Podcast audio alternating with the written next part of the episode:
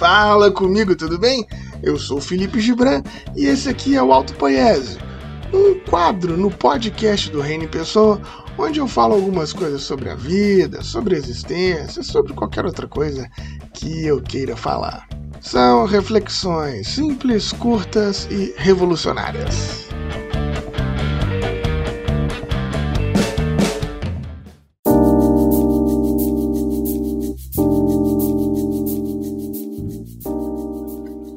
Vês?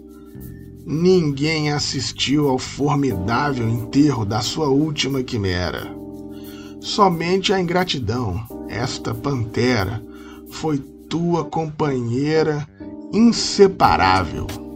Acostumas à lama que te espera. O homem que nessa terra miserável mora entre feras sente inevitável necessidade de também ser fera. Toma um fósforo, acende o teu cigarro. O beijo, amigo, é a véspera do escarro. A mão que afaga é a mesma que apedreja. Se alguém causa ainda pena a tua chaga, apedreja essa mão vil que te afaga. Escarra nessa boca que te beija. Versos íntimos de Augusto dos Anjos.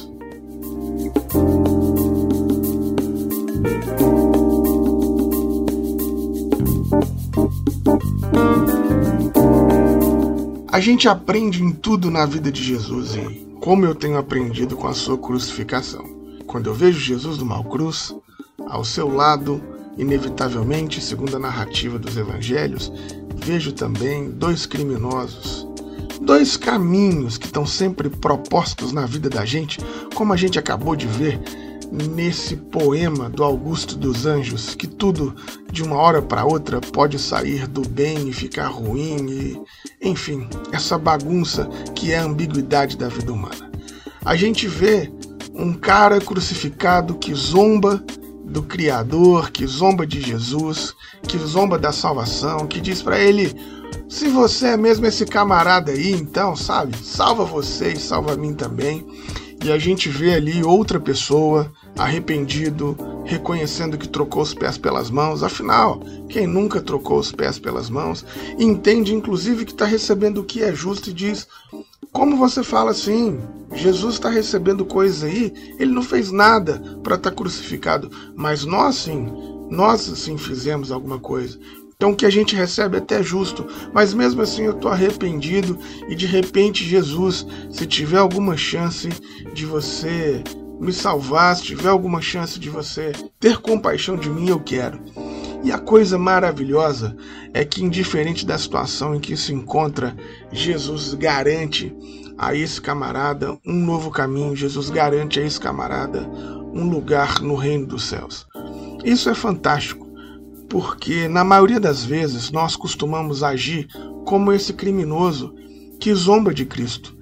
Nos momentos mais difíceis, quando nós estamos literalmente com a corda no pescoço, quando a vida, quando a situação, quando a existência está nos massacrando, nós temos uma extrema dificuldade de enxergar esse Deus que está conosco, que pode nos salvar.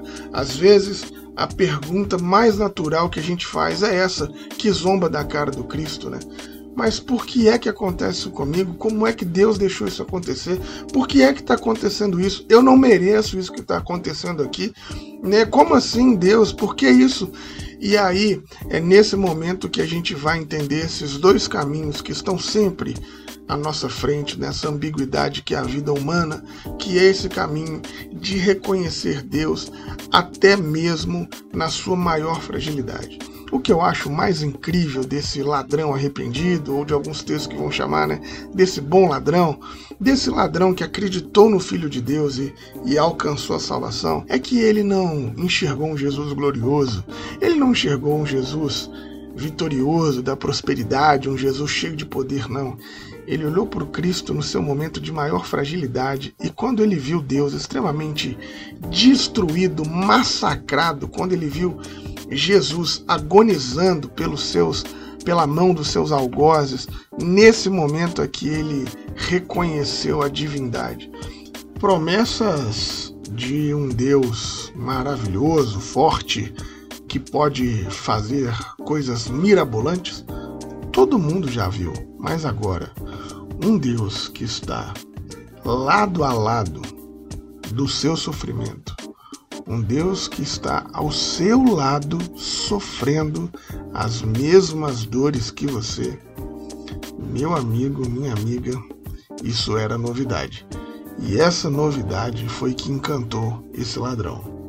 Eu acho maravilhoso quando nós conseguimos perceber que o nosso Deus é esse Deus da fraqueza, que o nosso Deus é esse que, mesmo podendo ser tudo, podendo fazer tudo, escolheu o mais fraco, escolheu o mais pobre, escolheu o mais vulnerável para demonstrar o seu poder.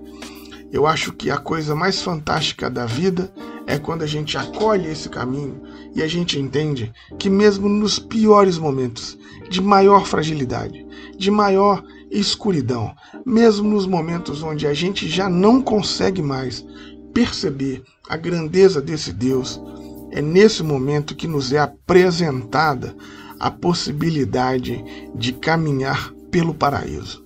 Existe coisa mais linda ou existe uma relação com um Deus maior que olhar para o lado e ver que nos piores momentos de sofrimento, nas piores angústias que você está, esse Deus está ali com você.